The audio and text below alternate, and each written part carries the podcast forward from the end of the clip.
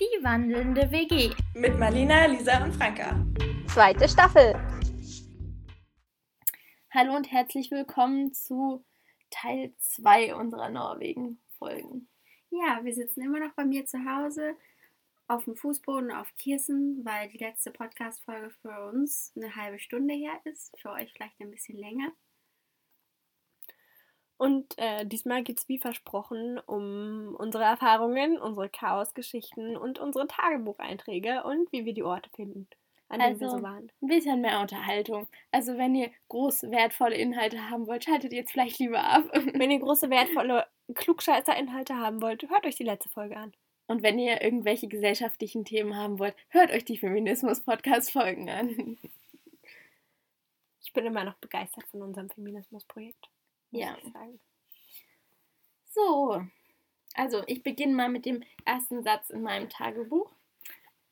Teil 2 unserer Reise beginnt fünf Monate später in einer weißen Knutschkugel. Mit Knutschkugel habe ich tatsächlich auch was. Ich habe nämlich auch so meinen ersten Tag. Here we go again. Wir kommen fast pünktlich los. Es regnet wie aus Kübeln. Wir stoppen nur kurz bei Frankas Vater und dann geht es auch schon auf nach Schwerin. Franka triezt die gut geführte Knutschkugel manchmal bis auf 130 km/h. Ich spiele aufmerksame Beifahrerin. Trotzdem bremst uns eine Vorsperrung wegen umgefallenen Baumes sehr aus und wir kommen erst gegen 19 Uhr bei Frankas super netter Tante Ulla und Bernd an, wo wir nicht zelten, weil alles nass ist. Genau. Und das waren so die ersten zwei Tage. In denen sind wir erstmal nach Norwegen gefahren. Und waren noch gar nicht in Norwegen. Heute mussten wir um fünf aufstehen. Franka total aufgekratzt, erstmal mit Informationsüberschüttung und dem Tagestrend alles nicht zu finden. Nach einigem Hin und Her war das Zelt abgebaut, alles verstaut und die Fahrt begann mit Fahrerin Lisa in Richtung Norwegen. Auch Nor Flensburg konnte sich beim Durchfahren sehen lassen. Ganz entspannt überquerten wir mit lächelndem Grenzbeamten die dänische Grenze und fuhren mit kurzer Rast bis zur Fähre. Nach längerer Wartezeit, drei Brüdern, einer Familie mit pinker Latzhosentochter und einer kleinen Abenteuerfahrt auf die Fähre saßen wir dann an Deck. Das war sozusagen unsere Fahrt mit der Fähre. das Richtung als. Abenteuerfahrt bezeichnet? Ist ja süß. Ja, Eigentlich ging es ja nur so einen kleinen Hang hoch und dann standen wir da halt. Ja, weil die Fähren in Norwegen, da muss man halt so drauf fahren und wir wussten aber nicht, dass das dann noch so hochklappt sozusagen. Und Frank hatte schon ganz viele Bedenken, dass sie dann Am aus dem anfangen. Stand am Berg anfahren muss mit einem Auto zwei Zentimeter hinter mir und am Ende noch nach hinten rollt.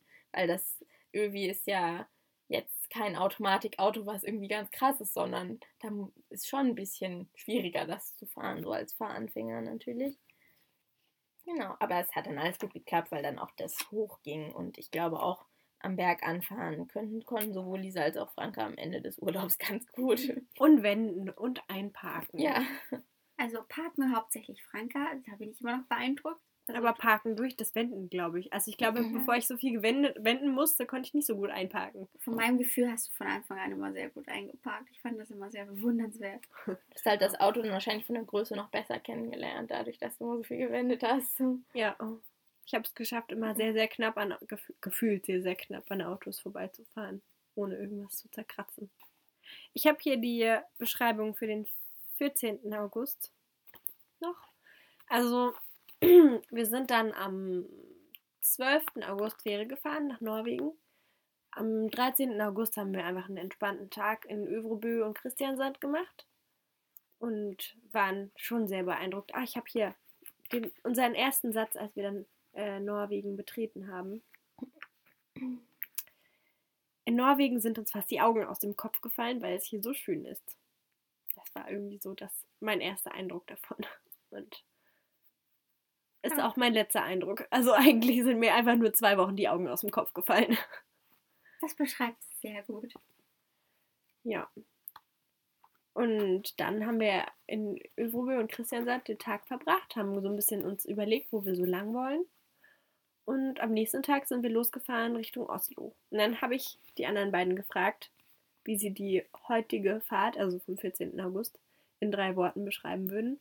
Und Lisa, du meintest Holzweg, Natur, Autobahn, Stress. Mali, du meintest lang, schön und stressig. Und bei mir war es Stefan, Odyssee und Landschaften. Und weil es irgendwie, also unser Navi Stefan hat uns irgendwie immer irgendwelche Holzwege und Schlängelstraßen, Schotterstraßen und Privatwege lang geführt. Kannte die ganzen Kreisverkehre und Autobahnen nicht und wir haben eine Weile gebraucht und sind dann aber am Ende angekommen und sind permanent durch schöne Landschaften gefahren. Man muss auch Ja. dazu sagen, dass das das erste Mal war, wo uns dann so richtig aufgefallen ist, okay, Stefan hat eigentlich nicht wirklich so einen richtigen Plan für die Ja. Straßen. Ich weiß noch, da Gerade in durfte ich dann das erste Mal fahren und es sah schon so aus wie Privatweg und irgendwann war das dann abgesperrt und dann sind wir zurückgefahren und dann hat uns noch der eine Norweger angesprochen. Eigentlich wollten wir gar nicht anhalten, aber dann musste ich eine Notbremsung für seinen Hund machen. Und dann hat er uns erklärt, dass das ein Privatweg ist, was wir dann irgendwann schon geahnt hatten, als es dann nicht mehr weiterging. Aber das wusste Stefan halt nicht und das ging dann so den ganzen Tag. Ja, das mein Tagebuchantrag dazu ist, allerdings schickte uns Stefan nicht etwa über normale Straßen, sondern über Schotter und Privatwege. Nach eigenem Hin- und Hergefahren waren wir auf dem Weg zur Tankstelle, die überraschenderweise nichts mit der ADAC-Karte anfangen konnte, und dann ging es auf größeren Straßen durch Felsentunnel an vielen süßen Häusern und Seen vorbei. Auf einem norwegisch, norwegisch typischen Rastplatz mit Fluss und Minisee, lauter sauberen Holzbänken, machten wir kurz Pause und Franka übernahm das Steuer. Also, das beschreibt es eigentlich auch ganz gut. In Norwegen, selbst wenn man da auf dem, eigentlich auf einem Autobahnrastplatz ist, selbst der ist schön. Also, Ja. Immer richtig schön gestaltet, mit Natur extra und Bänken in der Natur und moderne, saubere Klos, verhältnismäßig. Am nächsten Tag haben wir Oslo angeschaut. Das war dein Geburtstag, Mali. mhm. Und mh, ich finde, zu Oslo kann man ganz viel sagen oder man lässt es. Oslo ist einfach eine sehr schöne Stadt, sehr Ja. lebendig. Aber irgendwie kam es uns sehr ruhig vor, weil die, also ruhig nicht im Sinne von nicht lebendig und still, so irgendwie keiner ist da, sondern es waren sehr viele Menschen da, aber sehr leise so im Verhältnis dafür, wie viele Leute da waren. Auch weil da sehr viele Elektroautos unterwegs waren und irgendwie, weiß nicht, uns ist das aufgefallen, dass es irgendwie leiser ist so ein bisschen. Vielleicht ist es auch Einbildung, das könnte auch sein, aber wir hatten das Mhm. Gefühl. glaube ich nicht. Also, Norwegen, das haben wir in der letzten Folge, glaube ich, nicht gesagt, hat sehr viele Elektroautos und in Oslo und in Städten, aber gerade in Oslo ist es besonders extrem. Also, wenn ihr Elektroautos sehen wollt, fahrt nach Norwegen. Da seht ihr so viele Teslas und diese kleinen BMWs, die man in Deutschland nur ganz selten sieht. Und ich glaube, deshalb war Oslo auch so still, weil da so viele Elektroautos auch waren. Ich hätte jetzt noch einen Eintrag zu Oslo, der die Besonderheiten Oslos zusammenfasst. Soll ich das mal vorlesen? Mhm. Also es sind eigentlich nur Stichpunkte. Ähm, viele schöne Einrichtungsläden. Die Osloer bzw. Norweger sind sehr sportlich. Rennradfahrer, Langläufer, irgendwie haben wir davon Jogger. haufenweise gesehen, Jogger. Und es gibt sehr viele E-Autos, wie wir gerade schon gesagt haben. Die Osloer kosten jeden Sonnenstrahl aus, den sie kriegen können. Baden im Hafen und sonnen sich auch am Hafen. Auf einer Wiese, so, so Mini-Wieschen liegen die da. Und es gibt auch äh, Sauna. schwimmende Saunen im Hafenbecken, Ja. würde ich auch gerade sagen. Und das ist auch ganz sauber, das Wasser dort. Also normalerweise, wenn man an Hafen denkt, denkt man ja so an schon ein bisschen dreckiger eher. Weil das ist dort auch nicht direkt der Industriehafen erstmal, sondern ein bisschen weiter hinten. Und das Wasser sah aber richtig klar aus von oben. Dann vielseitige Stadt, alles von modern bis mittelalterlich gefühlt und sehr leise, haben wir auch schon gesagt. Sehr viele Leute fahren mit E-Rollern. Niemand ist unfreundlich oder miesepetrig und gleichzeitig sehen die Menschen alle total gut aus. Ja, und man fühlt sich sicher. also das, dem kann ich allem nur zustimmen. Ich habe noch einen kleinen ernsteren Satz. Mal wieder stellt mir den Einfluss des Nationalsozialismus fest mit einem Denkmal an die Deportation der Juden. Also selbst in Oslo haben wir mal wieder ein Denkmal gefunden, der den schlechten Einfluss der Deutschen gezeigt hat zu Kriegszeiten. Also es ist egal, wo man hinfährt in Europa, man findet es immer. Und es ist echt super egal. Wir waren jetzt in so vielen Ländern und in Spanien und Frankreich würden wir es auch finden, die wir noch gefahren werden, in Großbritannien wahrscheinlich sowieso. Also man ist davor nie, man bleibt davor nie verschont, wenn man nicht mit ganz verschlossenen Augen durch die Städte geht. Aber mein Abschlusssatz für den Abend war, es war ein überraschender Ausgang des Abends, der nicht hätte schöner sein können. Also, ich fand den Tag sehr schön, mein Geburtstag. Er ist auch sehr lang. wir sind dann noch auf ein Festival geraten, auch ein Jazz-Festival. Und es ist irgendwie, ich glaube, es ist das Beste, was einem passieren kann, auf ein Festival oder einen Fe in den Feiertag Ja. reinzugeraten.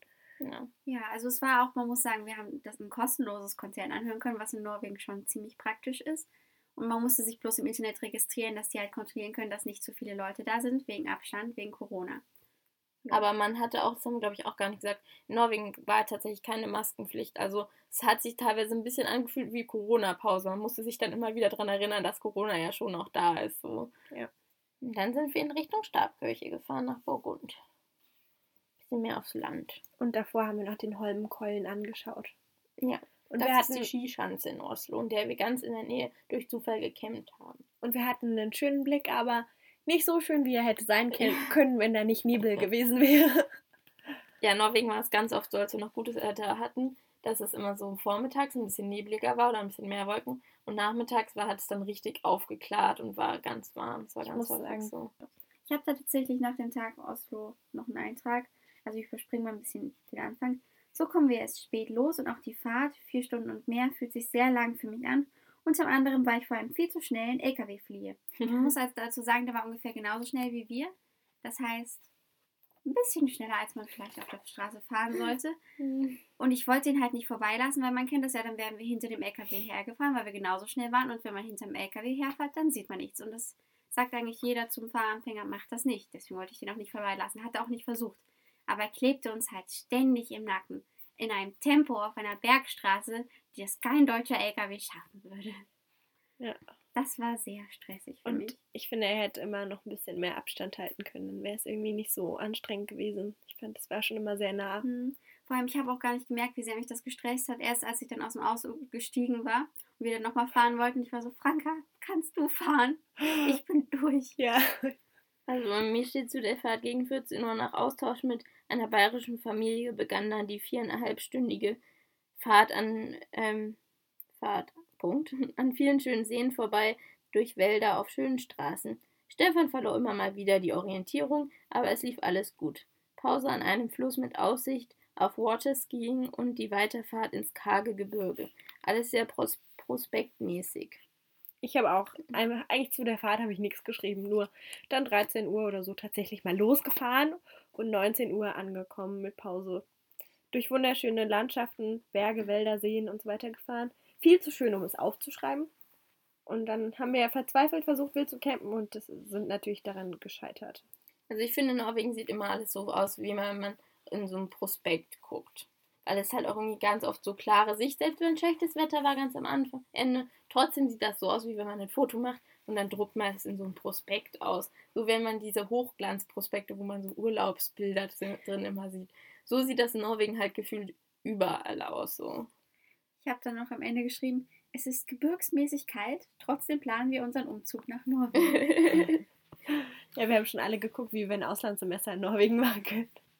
Und dann waren wir nach, also haben wir diese Stabkirche angeguckt in Burgund, die eben die besterhaltenste Stabkirche ist, weshalb wir uns dann doch den Eintritt gegönnt haben. Ähm, also wenn ihr eine Stabkirche angucken wollt, ist die, glaube ich, ganz empfehlenswert. Wir haben auch nur die gesehen, aber würde ich jetzt mal sagen. Auch, ich fand auch von den Bildern der anderen Stabkirchen bei, war Ja. unsere im Vergleich sehr detailliert, also sehr detailreich, vor allem also Sie sah aus wie ein Wikingerschiff, das in eine Kirche verwandelt wurde und durch dieses Schwarz vor der Landschaft schon fast bedrohlich, aber auf eine schöne Art irgendwie. Ich kann ja noch was dazu vorlesen. Ich habe hier, das- ich hab hier das Prospekt von der Stabkirche. Also die Stabkirchen sind Norwegens einzigartiger Beitrag zum Kulturerbe der Welt. Die meisten wurden im Zeitraum um 1130 bis 1350 gebaut. Da setzte die Pest jeglicher Bautätigkeit ein Ende. Es gab ähnliche Kirchen auch in anderen europäischen Ländern, aber nur in Norwegen sind sie erhalten. Von der ursprünglichen mindestens 1000 Kirchen existieren heute noch 28. Die Stabkirche von Burgund hat ohne größere Änderungen überlebt.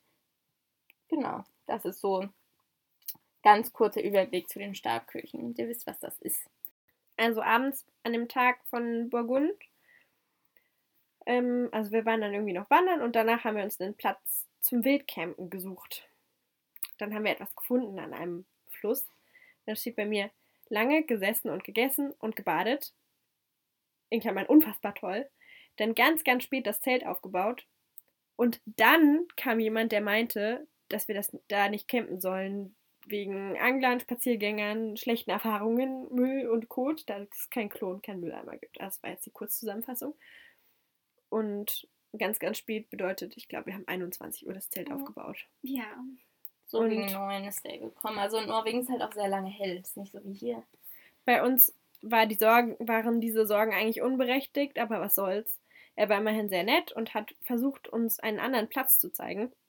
Und wir dachten uns echt nur so, bitte stell einfach ein Schild hin, wenn du nicht willst, dass da Leute campen, weil ansonsten war es da eigentlich legal Ja. an Ja. der Stelle.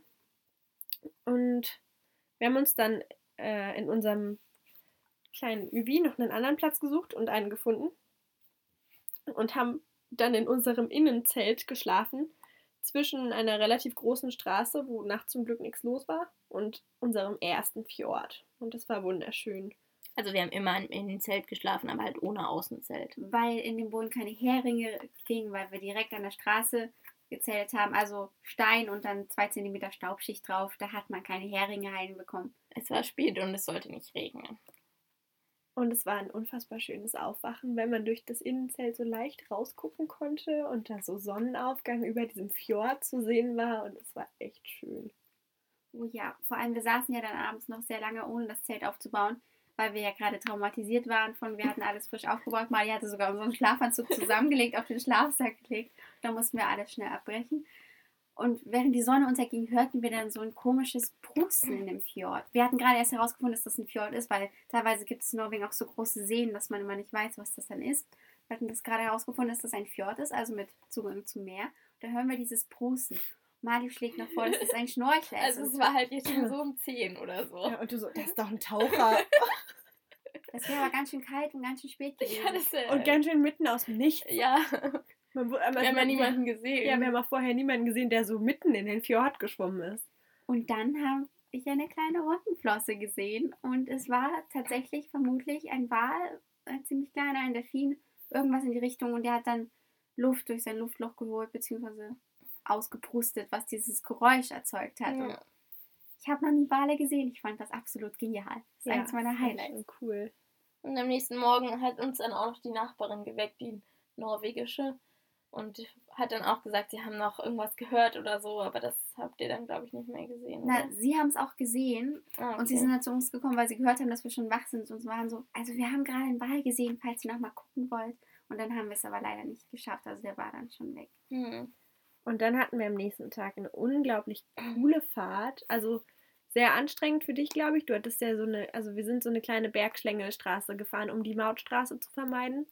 Und es war wirklich so, ein Auto hat da lang gepasst und dann hatte man halt so Buchten, an denen man aneinander vorbeifahren konnte. Und es war schon schwierig, weil uns viele Leute entgegenkamen. Also ich fand's, du fandst es, glaube ich, gar nicht so schlimm wie ich. Ich fand es eher unentspannt. Ja, weil Franka halt von hinten nichts machen konnte, war das für Franka unentspannter. Ich, ja. bei Ich mir ging das. ich fühlte mich so ein bisschen verantwortlich für das Auto und ich fand das schon sehr gruselig, wenn dir dann so frontal ein Auto entgegenfährt.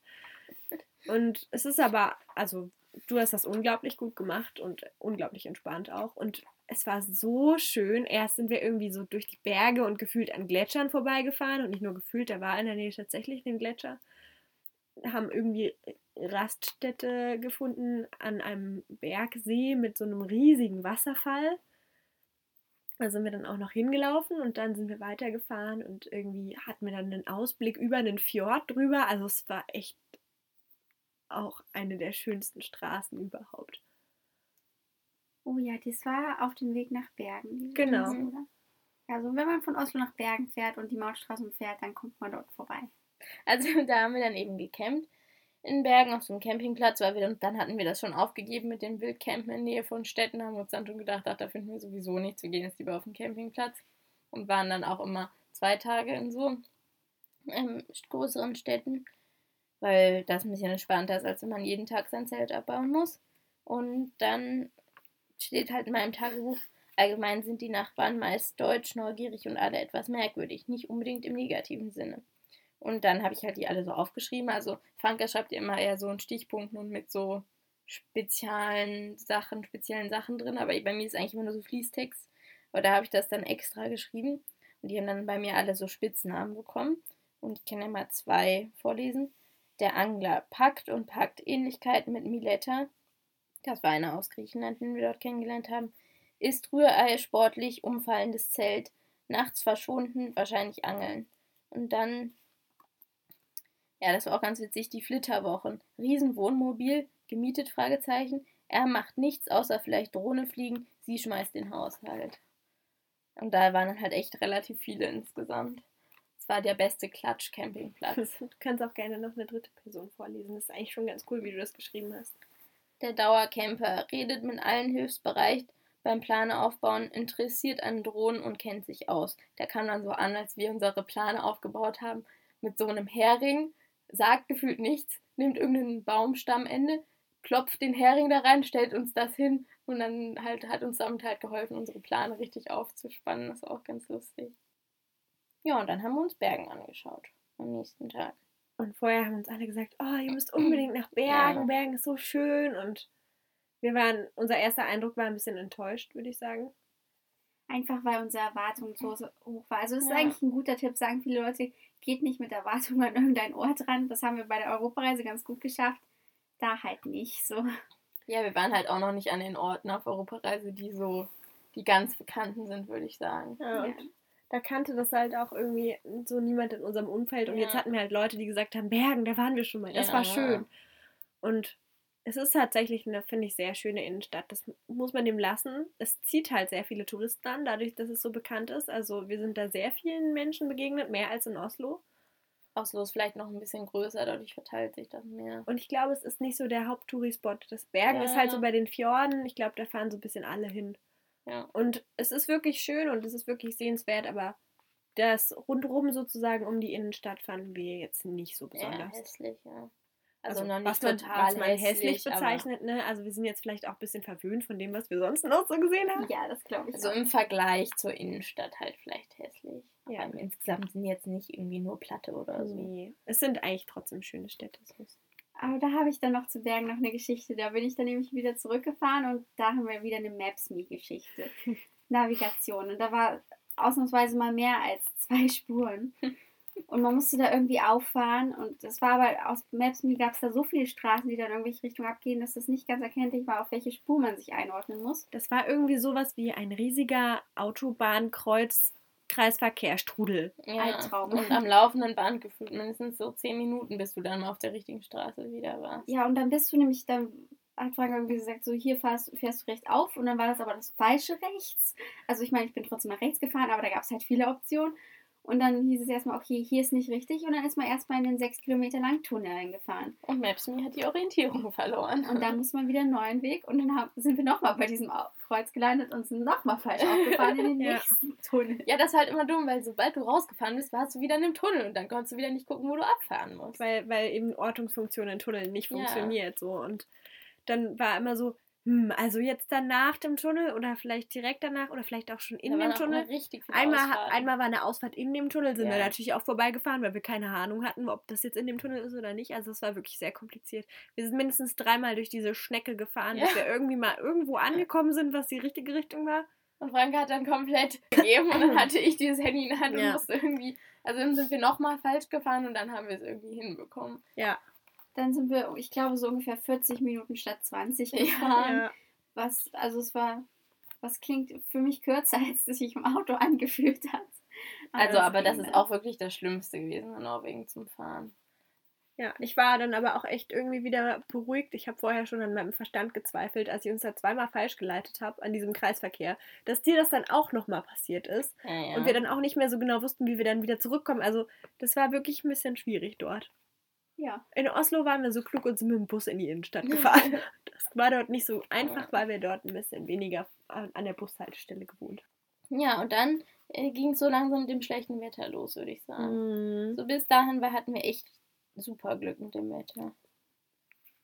aber da habe ich jetzt geschrieben, jetzt fahren wir durch den Teil Norwegens, der auf der Karte so aussieht, als würde er ins Meer bröckeln. Oh, Das war wunderschön dort. das ist eine unfassbar schöne Beschreibung. Ja. Es Das ist würde auch ins Meer so. bröckeln. Ja. Also wenn man die Karte anguckt vom Westen Norwegens und die bei den Fjorden, dann sieht das wirklich so aus. Könnt ihr euch ja mal angucken, wenn ihr Lust habt. Und dann sind wir nach Haugesund gefahren. gefahren. gefahren. Bei mir steht dann, genau, also eigentlich, also bei mir steht auch, wollten eigentlich in schöner Umgebung wandern. Also es war irgendwie so Heide mit Steinen, ganz vielen Steinen, ganz, ganz vielen Steinen. Und es war so ein bisschen hügelig und es war irgendwie wieder ganz anders als die ganzen anderen Orte, aber es ist so richtig schön auch. Und wir waren so, oh, wir müssen wandern gehen und dann regnete es in Strömen. Dann haben wir uns stattdessen Haugesund angeschaut. Ähm, bei mir wurde es beschrieben, also ich habe es beschrieben als cute und sehr ehrlich, nicht touristisch. Einfach dadurch, dass das wirklich so das norwegische Leben war. Da sind, fahren halt keine Touristen hin, weil es eher ein kleinerer Ort ist und ein unbekannter Ort. Und dadurch fanden wir das auch irgendwie sehr schön. Und Da waren wir dann in der Information. Da haben uns Tipps für die Gegend geholt, was eine unfassbar gute Entscheidung war, weil wir Ja. vorher noch nicht so viel über den Teil Norwegens wussten. Dann haben wir dort eine ganz interessante Broschüre gefunden, die uns unter anderem ein paar beliebte Wanderungen empfohlen hat. Und äh, zwei so Landschaftsrouten, also fürs Auto zum Fahren. Wir sind auf zwei so, ich glaube, die hießen Scenic Routes Ja, gefahren. Und Panoramastraßen ist, glaube ich, die deutschen Sprache. genau, also es ist auch wirklich eine super Empfehlung, wenn man irgendwie durch Norwegen in diesen Teilen fährt, sich mal in, zu informieren, wo diese Straßen sind. Das ist eigentlich echt ganz schön, da lang zu fahren. Da sind auch eigentlich immer so Zeichen an den Straßen. Das hatten wir dann auch mal nach anderthalb Wochen. Da hat uns darauf geeinigt, dass das wahrscheinlich die Scenic Routes darstellt, dieses Zeichen. Ja, aber auch erst nachdem wir das Prospekt hatten. Ja. Da war das nämlich auch mit dem Zeichen beschrieben.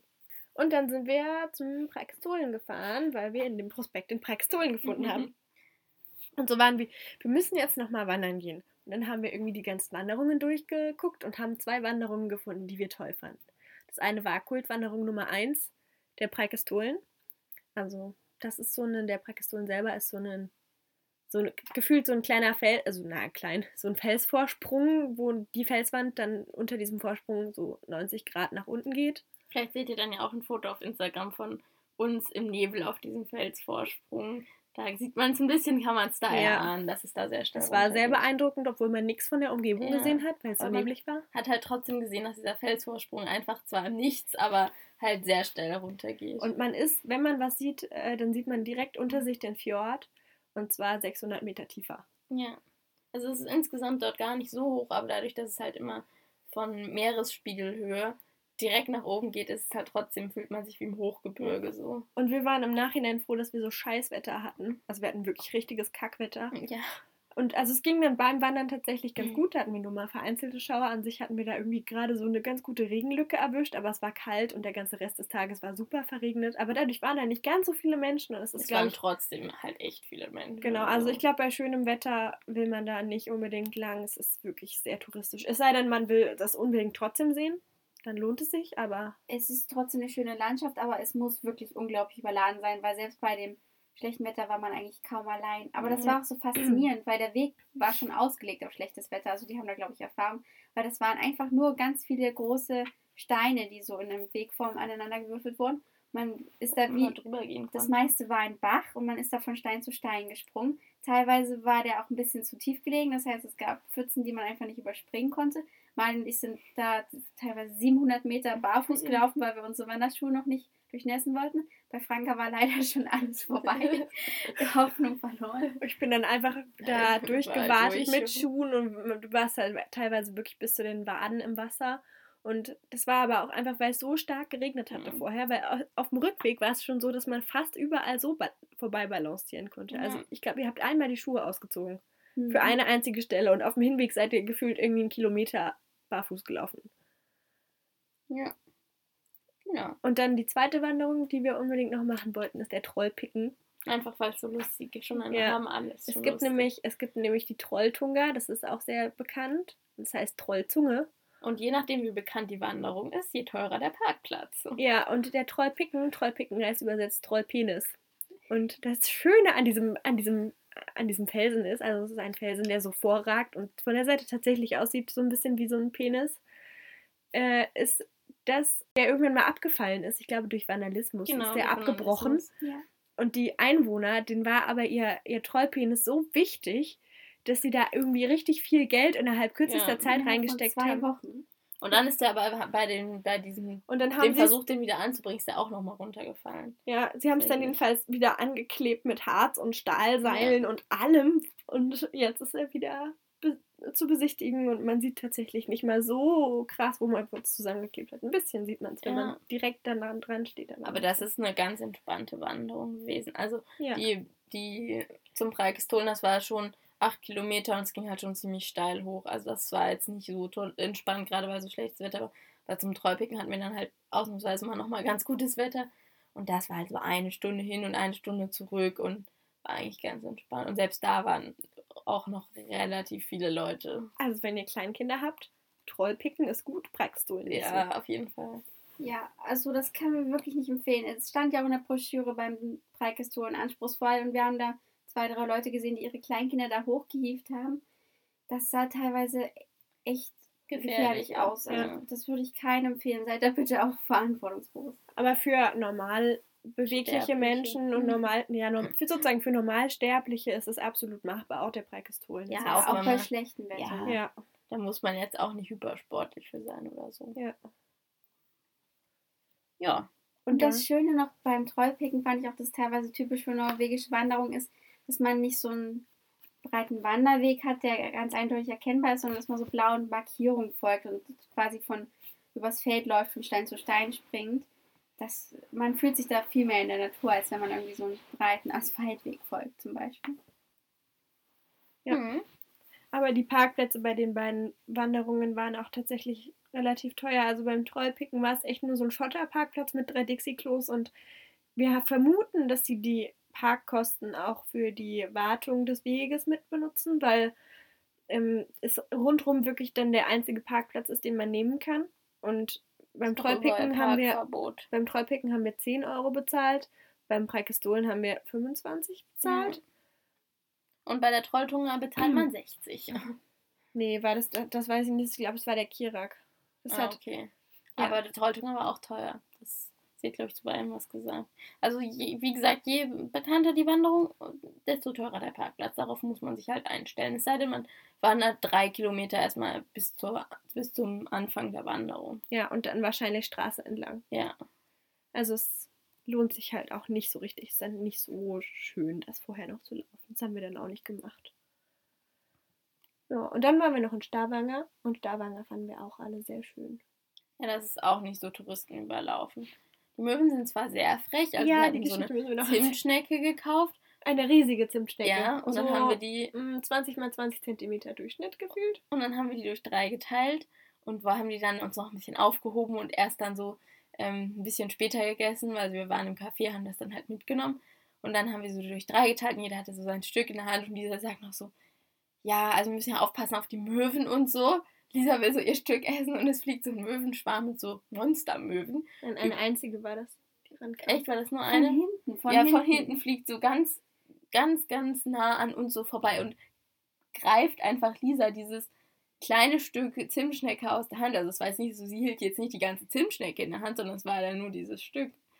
Ja, in der Sekunde, in der ich sage, haltet besser eure Finger fest, reißt mir diese Möwe das Stück einfach aus der Hand. Und die war wirklich so nah über unseren, über unseren Köpfen. Ich habe sie ja auch gespürt und ich saß ja. Ja. neben dir. Also es war irgendwie krass. Und die sind wirklich, wie groß sind die denn? Also irgendwie schon so, Also ich hatte das Gefühl, die waren größer als in Portugal irgendwie. wie groß ist das ungefähr? Vielleicht sind die ja besser, vielleicht fressen die ja mehr. 30 Zentimeter, 30 bis 40 Zentimeter groß.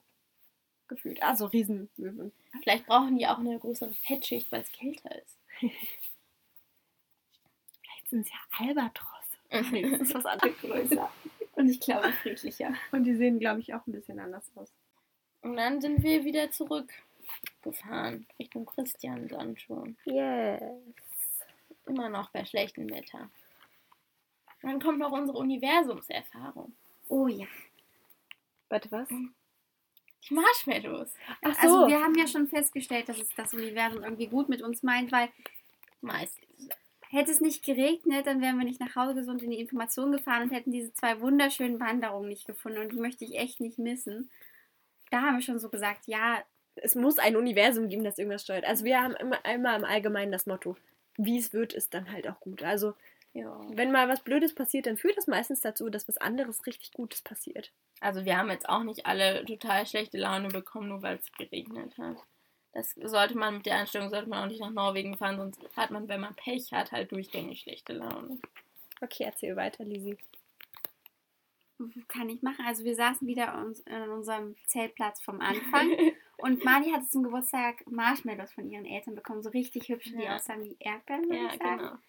Und wir wollten die beim Feuer grillen, aber wir haben irgendwie, wir sind nicht zum Lagerfeuer gekommen, weil meistens wurde es abends dann sehr kalt und wir waren nicht mehr motiviert, wir hatten kein Feuer, es war nass. Wir hatten weder einen Feuer, eine Feuerstelle noch Feuerholz, noch Ja. irgendwie einen. Also, ja, und es war Holz nass so zu kalt. sammeln ist halt auch sinnlos, weil es halt nass war. Da hätte man halt nur welches kaufen müssen. Und da zelteten wir dann an so einem Tisch und neben diesem Tisch stand eben so eine riesige Grillschale, die schon als Feuerschale umfunktioniert wurde. Da war kein Gitter mehr drüber. Und Mali, du meintest noch so, oh, jetzt haben wir es zwei Wochen lang nicht geschafft, Feuer zu machen. Eigentlich müssen wir jetzt nochmal Feuer machen, um die Marshmallows noch zu essen. Und gerade so beim Campen, wenn es dann so kalt ist, dann kennt man das ja eigentlich auch mal so, dass man so ein Lagerfeuer macht und so gefühlt eigentlich noch Lieder singt und so, aber Und dann saßen wir da am Abendbrottisch und aus dem Nichts, also wir haben die vorher nicht gesehen, wir haben die nachher nie wieder gesehen, kamen so zwei Deutsche auf uns zugelaufen, so einen Sack in der Hand und sagten, hallo, wir fahren morgen zurück nach Deutschland und wir haben noch trockenes Feuerholz von der Tankstelle. ja. Wollt ihr das haben? Und halt noch so genauso passend für einen Abend auch. Ja, also es Ja. ist genau exakt, also es war exakt die Länge, wie wir da saßen. Und es ist exakt quasi, wir haben es exakt aufgebraucht. Wir hätten nicht mehr gebraucht, wir haben auch, hätten auch nicht weniger verbrauchen wollen. So, es war irgendwie perfekt. Und so richtig aus dem Nichts und unerwartet und irgendwie so wie abgesprochen. Ja. ja, und dann sind die auch wieder verschwunden. Das wäre wie in so einem Film so eine Szene, wo man sich sagt, yo, klar, genau, da, da, da sagst du das und dann kommt in dem Moment so jemand um die Ecke. Bestimmt passiert das so. Ja. Und dann sind wir wieder zurück nach Deutschland gefahren. Also, erstmal waren wir noch in Dänemark, aber für eine Nacht, weil da war dann nämlich die, die Regel wieder aufgehoben. Da durfte man tatsächlich auch nur für eine Nacht in Dänemark campen. Das haben wir gemacht auf einem Schneckencampingplatz. Naja. Wollen wir die Schneckengeschichte noch erzählen? Ach ja, okay. Ja. Also in Bergen, ähm, da als noch gutes Wetter war und die Stadt, wo wir gesagt haben, dass es nicht so toll war, wie wir uns gedacht hatten. Und dann im einen Morgen wach ich halt so auf und man hat ja die Schuhe so im Vorzelt manchmal stehen, so damit man dann morgens da reingehen kann. Und ich habe halt so Turnschuhe so von Puma, die halt so in meinen Schuh rein und es ist halt irgendwie vorne irgendwie weich. So, ich gehe wieder aus meinem Schuh raus, gucke in meinem Schuh und ganz vorne ist eine riesige, fette, braune Nacktschnecke in meinen Schuh reingekrabbelt und war, oder geschleimt und war ganz vorne so in der Ecke. Und, also ich habe keinen Krampf bekommen, so schlimm war es dann doch nicht, aber es war schon, also ich habe mich dann tagelang noch darüber aufgeregt. Und Das war Dauerthema. Ich meine, es war nicht mein Schuh, aber ich habe danach entweder meine Schuhe umgedreht oder nicht vors Zelt gestellt, weil ich habe die auch gesehen. Man hat mir die gezeigt und es war traumatisierend genug. Und Franka hat sich immer nur lustig gemacht, weil sie die halt nicht gesehen hat, ne? Und dann habe ich die, meine Schuhe dann immer schön ins Auto gestellt und immer nur meine Flipflops genommen, weil die kann man halt besser so abwaschen und so. Und ja, dann habe ich die da so rausgeschüttelt und dann meinen Schuh noch versucht, ein bisschen auszuwaschen, dass es halt dieses Schleimspur dann da weg ist. Ich Das glaube, wir könnten allein lecker. einen Podcast machen über die wandelnde WG und das Schneckentrauma. Naja, so schlimm ist dann auch nicht. Aber es war schon ein Dauerthema. Das fand ich schon witzig. Deswegen, vor allem, weil, weil ich es halt so lustig fand und ihr es halt die ganze Zeit so eklig fandet und euch dann immer verteidigt habt. Ich habe noch eine Stelle gefunden in meinem Tagebuch, die ich vielleicht auch noch mal kurz mit vorlesen würde. Das war der Tag vom Preikestolen. Beziehungsweise die Fahrt zum Preikestolen nur. Und kurz. ja, irgendwie fand ich die scheinbar eindrücklich. Hier sind irgendwie sehr viele sehr groß geschriebene Worte am Ende. Es war ein sehr verregneter Tag, deswegen. Also es beginnt mit im totalen Regen aufgewacht, im Zelt gefrühstückt und schließlich aufgerafft, mal abwaschen zu gehen. Strömender Regen und ungefähr Ja. acht Ausrufezeichen. Kaum im Bad, aufgeklärt. Konnten das Zelt zum Glück zumindest in Regenpause abbauen und sind dann entspannt losgefahren zum Preikestolen. Haben immer mal an schönen Orten gestoppt. Und es war auch teilweise so, wir haben so gestoppt, weil wir so dachten, oh, eine Regenpause. Dann sind wir ausgestiegen und in dem Moment fängt es wieder an zu schütten. Ja. Ähm, genau, wir hatten mal Regen und mal nicht. Das war wirklich das bestimmende Thema des Tages bei mir. Ähm, beim Preikestolen sind wir dann auf einem verhältnismäßig teuren Campingplatz gewesen. Dann kommt ein Stichpunkt, der lau lautet Regen, Regen, Pause, Regen, Regen, Regen. Zelt in der Pause aufgebaut. Dann haben wir gefroren, vor allem an den Füßen. Ich hatte nur noch Sandalen, weil heute, also an dem Morgen meine Schuhe komplett durchweicht sind in dieser Wiese, weil wir Das da so tief eingesunken sind. Thema. Frank hat fünf Tage lang am Ende nur noch darüber geredet, wie jetzt ihre Schuhe getrocknet sind, Ja. weil kein Teil, keine ihrer Schuhe angeblich trocken waren. Also ich muss hier mich auch mal verteidigen mit meinen Schnecken. da gab es auch noch andere Themen. Ja, das stimmt. Das muss ich leider zugeben. Ja, genau. Also in dieser Sumpfwiese, in der unser Zelt am Morgen stand, sind meine Schuhe ersoffen und deswegen waren die dann nass. Und dann hatte ich halt nur noch Sandalen und das war halt kalt. Und dann letzter Stichpunkt ist, jetzt Zelt, Schlafsack, Wärme, Wärme, trocken, Liebe, Gemütlichkeit, während der Regen aufs Zelt prasselt. Also unser Zelt war echt auch sehr dicht. Also das haben wir, glaube ich, in der letzten Folge nicht gesagt, aber kauft euch ein dichtes Zelt für Norwegen. Wenn ihr, auch wenn ihr ein Zelt habt und denkt, ach komm, das passt doch, das hat es nur einmal reingeregnet, nehmt nicht das Zelt mit, leiht euch ein anderes oder Ja. kauft euch eins. Es hat so stark geregnet, dass wir manchmal nachts aufgewacht sind, weil es so unfassbar laut war. Und wir waren schon Regen auf dem Zelt gewohnt, so ist nicht. Es war wirklich so laut. Ja, genau. Ja. Und dann sind wir wieder zurückgefahren. Bei Wellengang. Aber es war okay. Ja.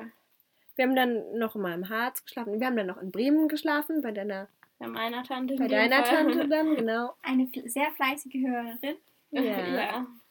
die sehr leckeres Ofengemüse für uns gemacht hat. Ganz typisch spannende WG.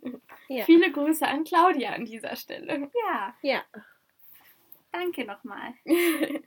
Und dann waren wir noch ein bisschen abends in Bremen zusammen. Das war auch echt schön. Das, da sind wir irgendwie, ich glaube, das war das einzige Mal, dass wir abends irgendwie so Ja. ausgegangen sind. Naja, auf dem Campingplatz gehst du halt nicht mal eben aus. Und Ja, und dann haben wir alle einen Cocktail getrunken.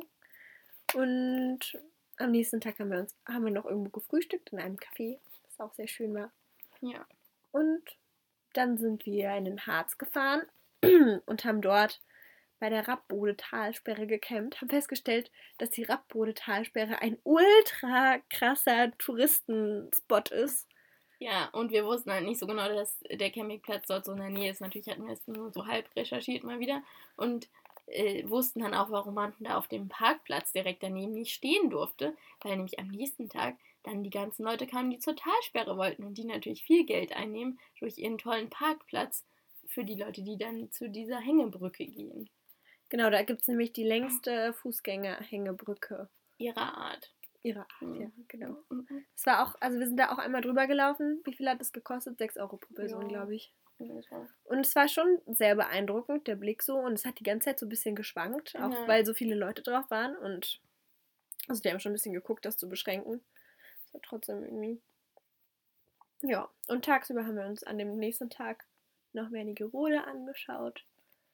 Das war echt zwar sehr schön. anders als Norwegen, aber es war auch ganz schön. Ja. Ich mag Wernigerode sowieso. Genau. Und dann sind wir nach Hause gefahren. Und dann haben wir Övi in die Waschanlage geschickt. Ja, weil wieder mal bei strömendem Regen ist es ein bisschen ironisch. Wir sind, also wo wir wohnen, regnet es halt so im Vergleich zu anderen deutschen Städten doch relativ wenig. Und wir sind halt im strömenden Regen und Gewitter bei mir losgefahren. Wir sind im strömenden Regen wieder zurückgekommen. Und das ist echt selten. Während Deutschland dazwischen die wärmsten Wochen des Sommers hatte. Ja, Ja. genau. So. Und meine Mutter meinte hinterher, dass sie uns das Auto immer wieder leihen würde und dass das Auto, weil das Auto noch nie so sauber war gefühlt. Nein, aber es war, ich war auch ganz beeindruckt davon, wie das dann so abgeperlt ist. Ja. Ja, äh, denkt vielleicht drüber nach, bevor ihr euer Auto in die Waschanlage fahrt, dass das Auto eine Antenne hat. Ja. Haben wir natürlich wieder nicht dran gedacht. Ja, wir sind auch manchmal ein bisschen verpeilt. Was? Ich sage nur, nicht Lisa! Ach ja, ich bin auch wieder, also wieder, ich bin ja bei der Europreise in die falsche Wohnung gelaufen. Diesmal hätte ich mich fast ins falsche Auto gesetzt. ja, aber Lisa auf so einem Parkplatz und Lisa macht so, also geht so ganz selbstbewusst auf so ein großes schwarzes Auto Du warst zu. ein bisschen matsch ja, in ich dem war neben Moment. der Spur, weil mir schlecht geworden ist. ja, aber okay? trotzdem. Ich war voll neben der Spur, mir ging es nicht so gut. Also unser Auto war so ganz klein und weiß. Lisa geht auf so ein großes, quadratisches, ja, rechteckiges, Schwarzes Auto. schwarzes Auto macht die Tür, die viel weiter oben war als bei unserem Auto, so ganz selbstbewusst auf. Während du noch redest und bist so, ja, also meinetwegen können wir auch weiterfahren. Und sind die Tür- Und wir so, Lisa, guckt so, in was das, tust du? guckt so in das Auto rein und macht dann so ganz schnell die Tür wieder zu. Und dann war das halt auch noch die Frau, die uns vorher nach irgendwas gefragt hat. Ich glaube, Feuerzeug oder so. Die dachte sich wahrscheinlich auch, was geht denn jetzt ab? Die saßen nämlich noch hinten drin, Ja. ich habe da nicht geschaltet, nichts erklärt, einfach nur schnell die Tür zugemacht und bin ins Auto gegangen. Du auch nur ganz schockiert. Warum ist es denn immer offen? Genau. So, wollen wir noch einen Tipp der Woche machen? Ich habe jetzt halt keinen. Also, Wir haben schon wieder so viele Tipps gegeben. ja, also ich glaube, die Norwegen-Folgen, die bleiben äh, ohne Tipps. Die Folge ist auch Tipps. schon wieder ganz schön lang geworden. Ja. Tipp Der Woche. Also, ähm, es ist jetzt ein kleiner Nachtrag. Wir haben uns doch noch einen Tipp der Woche überlegt. Ja, uns ist gerade noch was eingefallen und wir waren so, warum haben wir das nicht gesagt? Und jetzt, deswegen kommt das jetzt noch nachträglich. Zwar ist das ein Buch, was wir Franka und noch jemand anderes Franka zum Geburtstag geschenkt haben. Die Leiden der Herzsportgruppe Ulrichstein. Von, von wegen Lisbeth, einer unserer Lieblingsbands, könnte man sagen. Genau. Also, wir waren ja auch schon auf dem Konzert und Franka und Lisa haben die auf dem Festival gesehen. Genau, aber das ist eigentlich ganz cool. Es sind halt immer so die Tourblogs, die die offensichtlich geschrieben haben in den letzten Jahren und dann halt immer so ein paar von denen, also nicht alle, sondern so eine. Ich glaube, es sind so ihre Lieblinge. Genau, und die haben sie dann halt in so ein Buch zusammengefasst. Und das ist halt so cool, weil das halt aussieht wie so ein Reklamheft. Und wenn man halt von Weitem das sieht, dann denkt man halt, wir lesen so richtig hohe Literatur. Vor allem die Leiden des B -B -B Ja, fängt es ja an. genau. Und das ist ja wie die Leiden des jungen Werther und nur die Leiden der Herzsportgruppe Ulrichstein. Ja. Ähm, und es ist, also es ist jetzt nicht so eine Handlung. Wir hatten auch überlegt, ob wir eine Podcast-Folge darüber machen, aber es ist halt nicht so eine direkte Handlung, die halt so durchgeht mit so, keine Ahnung, Hauptcharakteren, die dann irgendwie sowas erleben und so, sondern es sind halt immer nur so Ausschnitte und dadurch kann man dann, finde ich, nicht so gut drüber reden als Geschichte. Aber als Tipp der Woche. Es ist unglaublich gut geschrieben, unglaublich witzig geschrieben. Ja. Sehr kurzweilig. Also wir haben da ein paar Mal uns gegenseitig vorgelesen und sind jetzt gefühlt schon fast durch. Also es ist echt. Schaut, schaut mal rein. Ihr könnt ja auch mal Probe lesen in den quasi Tourblogs. Ja. Dann sieht man ja, wie es geschrieben ist und ob einem das gefällt und ob man findet, dass sich das lohnt, sich das Buch zu kaufen. Und wenn man das mag und wenn man von wegen Lisbeth mag, dann ist das fast schon Pflicht. Ich auch. Ja, ich kann es auch nur unter, äh, unterziehen. Genau. Lisa kann es auch unterempfehlen. Kann Ihr wisst Bescheid. empfehlen. Wa- Was ich auch sehr toll fand, waren die ganzen ähm, Popkultur-Anspielungen, sag ich jetzt mal. Harry Ja. Potter, drei Fragezeichen. Und als Freunde. großer Harry Potter-Fan kann ich nur sagen, also man merkt, sie haben nicht nur die Filme gesehen, sie haben definitiv auch die Bücher gelesen. Auch bei den drei Fragezeichen kennen sie eigene, einige Folgen. Ich war begeistert. Also es steckt voller Anspielungen. Sie sind alle genial und witzig. Und Herr der Ringe auch sehr viel. Ja. Und auch wenn man das alles nicht so gut kennt, findet man es trotzdem lustig. Und auch Anspielungen auf die Tour de France. Irgendwas davon muss man kennen. Ja, Und, genau. und Wespengeschichten. Ja. Falls man keine Wespen mag, ist man auch gut aufgehoben bei dem Buch. Falls man sie auch mag, vielleicht trotzdem.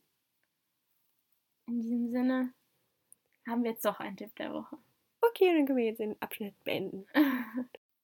Mit diesen Worten beenden wir jetzt diese Podcast-Folge und wünschen euch einen schönen Tag, Mittag, Abend oder eine gute Nacht. Vielleicht seid ihr eingeschlafen mit dieser Folge. Ich glaube nicht, weil es am Ende nochmal ganz schön laut geworden ist. Aber vielleicht seid ihr auch wieder aufgewacht. Aufgeschreckt. Und hören uns dann zu einer nächsten Podcast-Folge wieder, wo wir noch nicht genau wissen, was es sein wird. Aber kommt bestimmt was Interessantes. Goodbye, Little Die. Bis bald. Alle unsere Podcast-Folgen werden untermalt durch die Musik von Alex, Frankas Patchwork-Vater. Und ihr findet ihn auf Spotify unter Fast und, das heißt das kleine Wort Fast, F-A-S-T, mit einem Und-Zeichen dahinter. Also schaut vorbei und unterstützt ihn. Dankeschön!